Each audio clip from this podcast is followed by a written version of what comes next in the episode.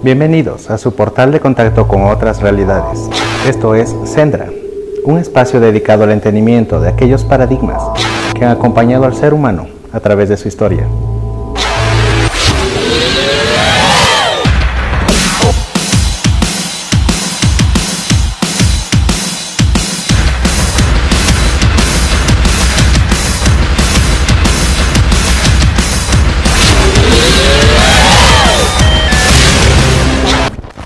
Los eventos catastróficos recientes vividos en Turquía, Brasil, Hawái, Marruecos y demás delatan el uso de armas de energía dirigida por parte de un oscuro poder detrás de los poderes del planeta?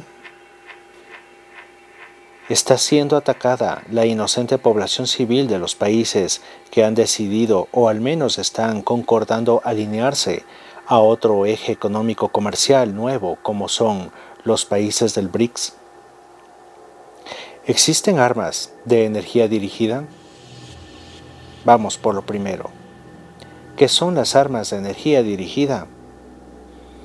Las armas de energía dirigida, AED, son un tipo de armamento que utiliza haces concentrados de energía como la luz, microondas o partículas cargadas para dañar o destruir objetivos.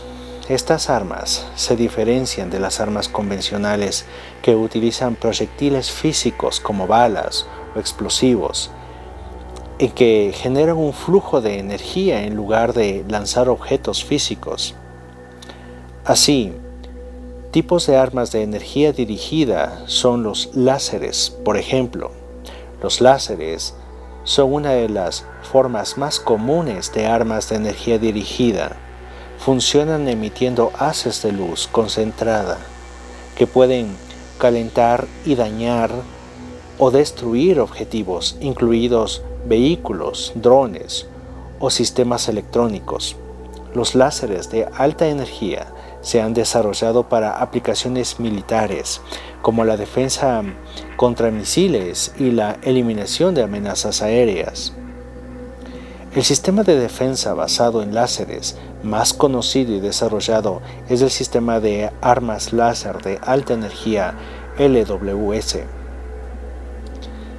El sistema de defensa basado en láseres más conocido y desarrollado es el sistema de armas láser de alta energía, LWSD, por sus siglas en inglés, de la Armada de los Estados Unidos.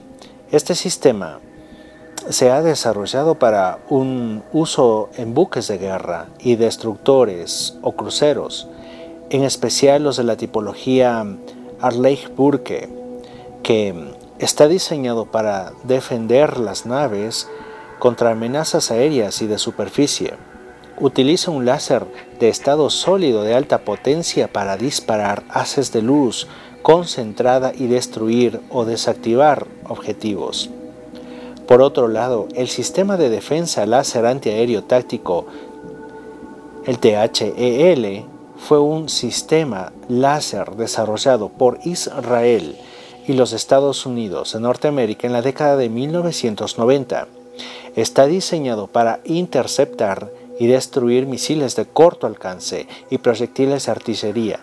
Aunque el programa THEL fue cancelado en su momento, sentó las bases para el desarrollo de posteriores sistemas láser de defensa más avanzados, que se han mantenido en absoluto secreto.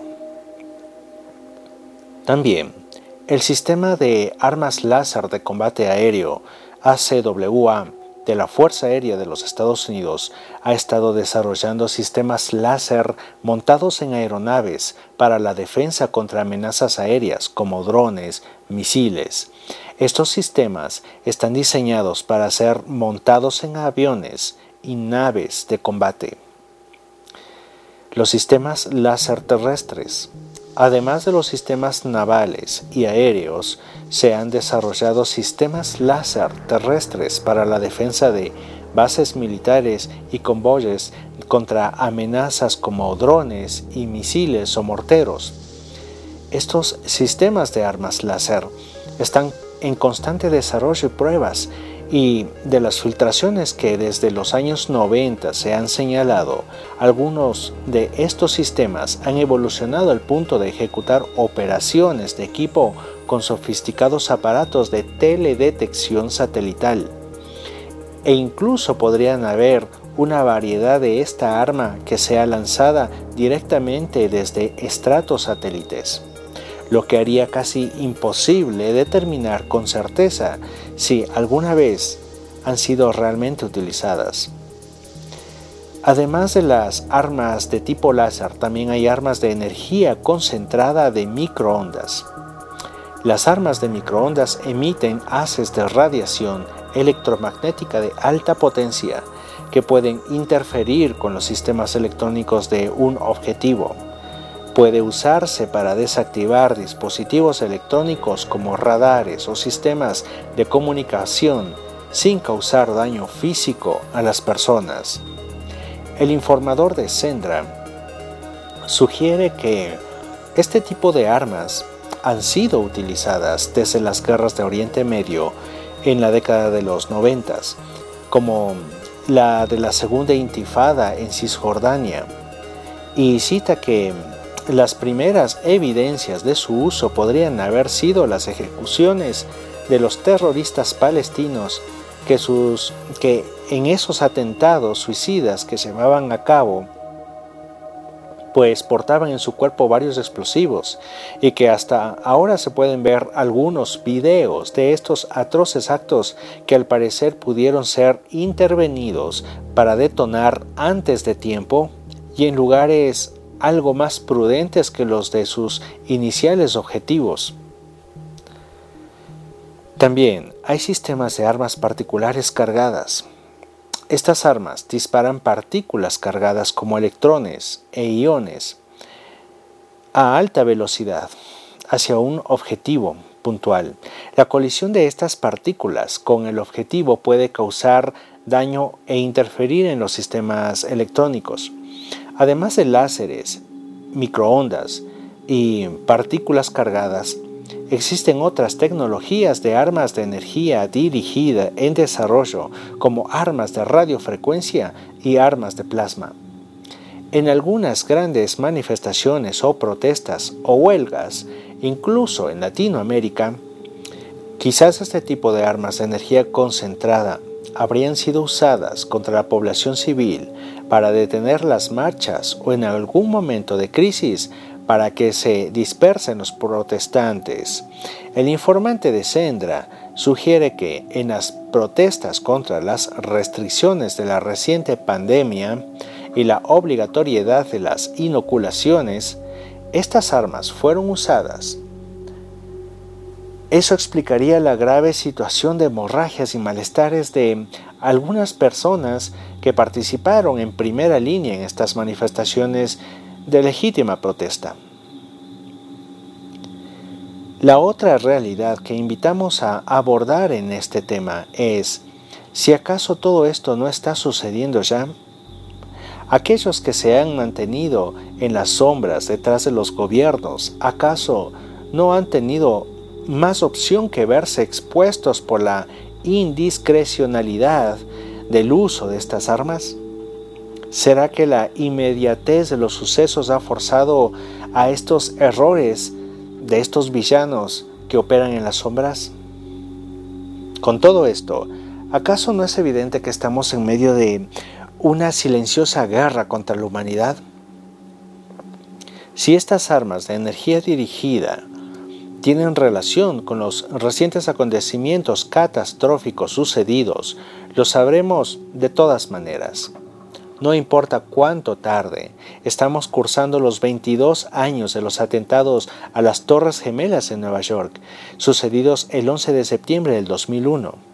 Y quizás la aplicación de este tipo de tecnologías devastadoras explicarían la manera en la que 40 toneladas de aluminio de un avión derritieron a 200.000 toneladas de acero estructural. Una vez más, ¿alguien está lo suficientemente despierto en conciencia como para aplicar la lógica y el buen razonamiento?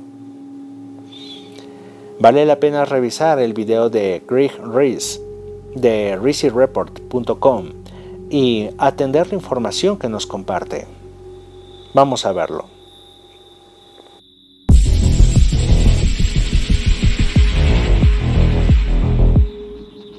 Los recientes incendios en California, Australia y ahora Hawái no son similares en cualquier cosa que antes hayamos visto.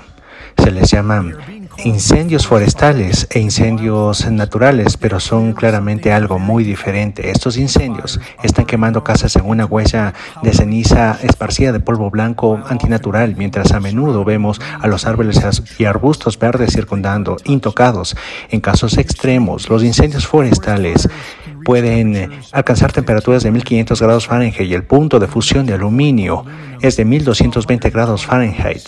Así que es posible para eh, un incendio forestal extremo alcanzar a fundir eh, el aluminio. Eso mm, y dejar con charcos de aluminio es antinatural, no, no, no está en estado natural esto, que tiene un punto de fusión de alrededor de 2500 grados Fahrenheit son eh, todas estas anomalías inexplicables en los incendios de California. De 2018, los coches irrumpieron al azar en llamas en la autopista sin fuegos circundantes. Hemos visto estas mismas anomalías en Nueva York el 11 de septiembre de 2001. Los coches se quemaron totalmente sin explicación alguna.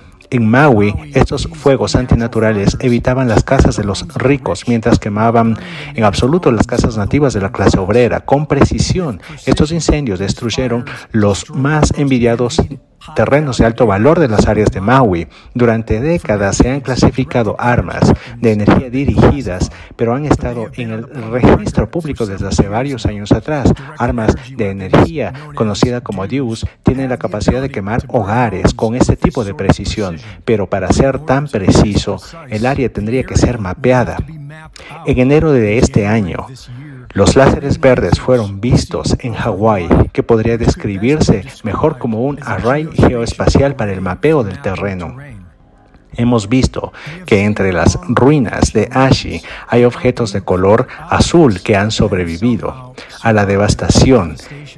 Autos azules, paraguas azules, un barco de color azul, macetas azules, Videos en línea se están volviendo virales que muestran cómo los láseres pueden destruir fácilmente objetos de colores, pero los objetos que son de color azul permanecen sin dañarse.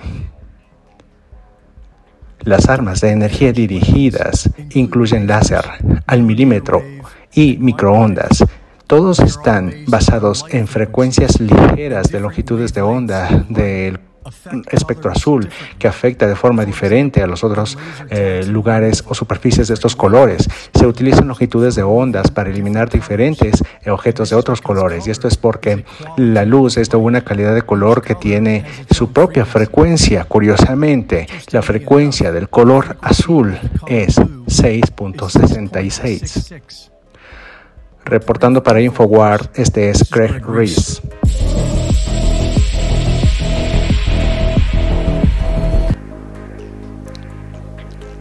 Sobre el asunto de la relación a un posible ataque hacia los países que simpatizan con el eje de los BRICS, les anuncio que en Sendra haremos una entrega dedicada totalmente a analizar este escabroso tema de la actual geopolítica, por lo que les sugiero indagar por ustedes mismos a manera de avance de información para que puedan hacer uso de un mejor discernimiento, totalmente equilibrado, y acorde a sus propias iniciativas de pensamiento. Así podríamos tener una mejor idea de la forma en la que la humanidad está en medio de un proceso de transición hacia un nuevo paradigma civilizatorio. Quizás la vida, tal cual como la conocemos, se encuentra en riesgo, en grave riesgo, y nosotros tan solo por concentrarnos en la instantaneidad de las cosas superfluas como el TikTok, los memes, el nuevo auto del vecino, el fútbol o los eh, más escandalosos personajes del perreo, estaríamos desaprovechando el último resquicio de libertad que nos están robando, el último que podría salvarnos de entrar en un nuevo orden mundial que se refiera a la imposición del totalitarismo y la esclavitud, donde el dinero como concepto de pertenencia bien logrado desaparezca para dar paso al crédito de carbono por ocupar oxígeno en este planeta. Por tan solo haber llegado a este mundo a experimentar la vida, quizás no sospechamos siquiera el monstruo que está detrás de todo esto y su monstruoso artefacto de destrucción de la humanidad que debemos enfrentar en esta generación, porque si no lo hacemos, ya no habrán más seres humanos, quizás tan solo veremos en las siguientes generaciones a esclavos temporizados, monitorizados, con chip de geoubicación, eh, implantes digitales de todo tipo que restrinjan su movilidad a solo unos 15 kilómetros de su lugar de trabajo y supervivencia, suprimidos a escasos 15 minutos de descanso obligatorio ante una pantalla de modulación de conductas, luego de cumplir 23 horas y 45 minutos diarios de objetivos de rendimiento que mantengan a la par nuestro crédito de supervivencia o dicho de otro modo, los impuestos por existir. Pero, de todas maneras, tengamos confianza. Este anhelo de los seres antihumanidad no se cumplirá. Aunque lleguemos a un brevísimo intento de implantación de este totalitarismo distópico, tengamos fe y ayudemos a combatir a esta negatividad desde cada una de nuestras condiciones y circunstancias. Con tan solo hacer lo correcto estaremos ayudando y mucho. No lo olviden.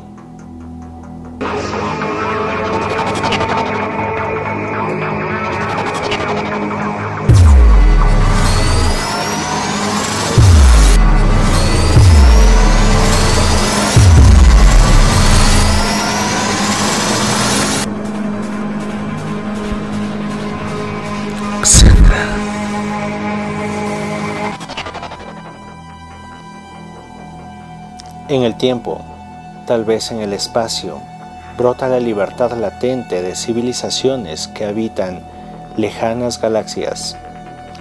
En el espacio, mientras el tiempo deja de existir, los habitantes de lejanas galaxias, ajenos a la humanidad, desconocedores de la existencia de la Tierra, sueñan entre las estrellas.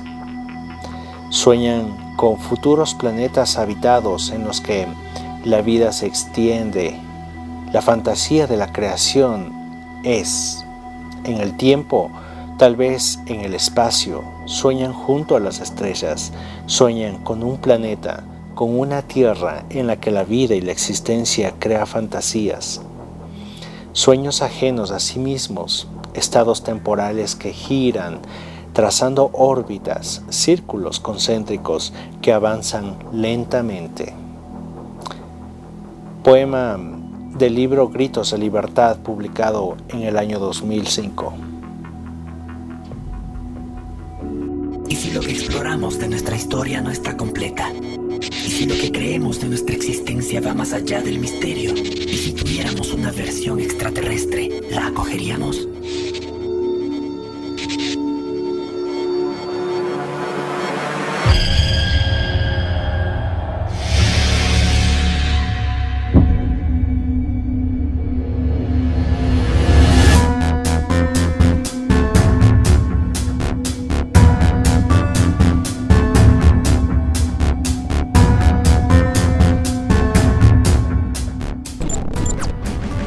Continuación, el segmento Crónicas desde la Eternidad, en el particular criterio del informante de Sendra, nos relatará lo que conoce acerca de puntuales temas del espiritual, de la arcanotecnología, la arqueoastronomía y misterios asociados al conocimiento que se le ha negado a la humanidad acerca de su grandioso origen y su compromiso con el futuro en el contexto cósmico.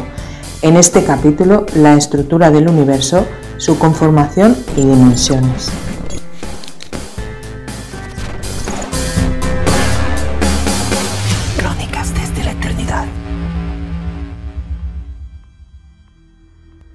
El universo local o fracción del universo, que tiene al menos 10.000 sistemas de galaxias a las que se le proyectan unos 10 millones de mundos habitables y de los cuales solo 4 millones de mundos están habitados efectivamente. Es preciso reiterar que solo alrededor de 400 planetas son habitados inteligentemente por razas origen por galaxia. ¿Qué es una raza origen? Es el tipo de raza que logró evolucionar por los componentes químicos predominantes en ciertas regiones galácticas y cuyas circunstancias de vida hicieron que las inteligencias se especialicen en nadar, caminar, volar o reptar. Recordemos que lo primordial para la vida es el agua, y como lo afirmé en videos pasados, es lo más abundante en la creación el universo local, que apenas podemos observar con tecnología actual, corresponde a solo un universo materializado, de los aproximadamente 100.000 en los que la energía total o el todo ha decidido establecer su propia experimentación espiritual en una de las siete oportunidades universales. ¿Qué es esto? Esto quiere decir que vivimos dentro de siete superuniversos, en los que en cada uno de ellos se proyectan aproximadamente 4 trillones de planetas habitables. Todos estos mundos están iluminados por la luz central de los siete universos, en cuyo núcleo hay una casa central, que es el eje de un primer nivel de superconciencia de cuatro niveles, a la que se integran los siete matices de la luz. Para entender mejor esto diré lo mismo de una forma diferente. Existe un todo o creación con una superconciencia de cuatro niveles. Una sola de esas superconciencias representa una organización o estructura que se despliega en estado material o sólido, la cual contiene a siete superuniversos que están envueltos de un resplandor central o eje en el cual se integran todas las energías de estos siete superuniversos. Cada uno de los siete superuniversos está programado con aproximadamente 4 trillones de planetas habitables. Dentro de los 100.000 universos mayores que contiene cada uno de estos siete superuniversos, divididos a su vez en diferentes fracciones universales, el universo mayor que agrupa 10.000 universos menores. Estos universos menores están divididos en 100 fracciones universales. Cada una de estas fracciones albergan 10.000 sistemas galácticos parecidos a la Vía Láctea. En una fracción del universo local se proyectan unos 10 millones de mundos que albergan vida de algún tipo, de los cuales solo el 40% en el mejor de los casos, establece civilizaciones espiritualmente conectadas a la conciencia del ser. Esto es primordial comprender para concebir desde nuestra muy humilde perspectiva de entendimiento el funcionamiento de todo lo que existe y el porqué de su naturaleza, incluso la vida y la muerte, y la mecánica de experiencias materiales en este lapso temporal de estadía material. Solo por humanizar a estas siete posibilidades de luz, les vamos a conferir nombres arcangélicos y les daremos un color. Ya veremos por qué este símil metafísico. 1. Uriel, color rojo. 2. Chamuel, color naranja. 3. Jofiel, color amarillo. 4. Rafael, color verde. 5. Gabriel, color cian, 6 Miguel, color azul, 7 Zadkiel, color violeta. La luz se sucede en sus siete matices al mismo tiempo, como si fueran uno solo.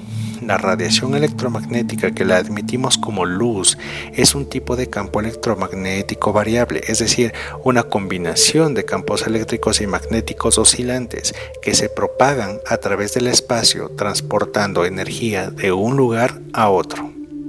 Energía, sí. ¿Y de qué está conformada la materia del universo?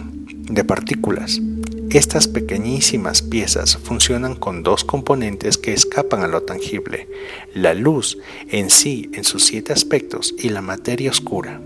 La luz es lo que se proyecta desde la programación de la conciencia total hacia la oscuridad de lo que aún no se enciende por la luz. Quizás podamos meditar acerca de esto. El discernimiento que cada uno pueda hacer de esta información le acercará en poco o en mucho a comprender profusos secretos de la vida y de la muerte. Pero, ¿por qué lo transmito de esta manera y con estos nombres? Como lo dije en un video anterior, hay muchísimos idiomas en el universo, incluso muchos que se sucedieron y fenecieron en la lejanía de los tiempos, y las tantas civilizaciones que pudieron utilizarlas. Yo recuerdo un idioma en especial, que ni siquiera tiene nombre ya, pero puede entenderse como Coraina, el idioma real de Com. Como un mensaje adicional, no soy el único que recuerda esta estructura organizativa de la creación. Hay varias interpretaciones con traducciones o nombres distintos. Incluso pueden variar las cuantificaciones de planetas, soles, sistemas de galaxias o fracciones universales o tipos de universo. Pero básicamente todas eran muy parecidas. Seguro que quieren saber por qué las diferencias entre quienes como yo podemos recordar esta información pues porque seguramente poseemos los recuerdos de vivencias de determinado tiempo y lugar planetario, que pueden distar uno del otro con millones de años luz de por medio, y por eso las variaciones y nomenclaturas del conocimiento cósmico. Pero ¿por qué hay quienes lo pueden recordar? Los seres humanos cumplen una programación determinada para experimentar una vida material, desde cero información consciente o antecedente, esto para dar el espacio para superar traumas, ataduras, miedos y otras marcas catalizadoras de las experiencias de vida de cada ser individual, aunque muchos, como lo podemos apreciar, no superan estas marcas traumáticas. Entonces, si le es necesario nacer a un ser individual cuyas marcas catalizadoras son nulas o inexistentes, el estigma del borrado de información antes de nacer es abolido en ciertas circunstancias y bajo estrictas condiciones. Por supuesto, muchos pensarán que todo esto es imaginación. Piensen y sientan lo que cada uno crea conveniente para su evolución. Yo, disfruto mucho el permiso que por ahora tengo para exponerles todo esto, que espero les sirva como todo lo que de buena fe se comunica, porque el conocimiento no vale nada si no se comparte. Un abrazo infinito. Rorca.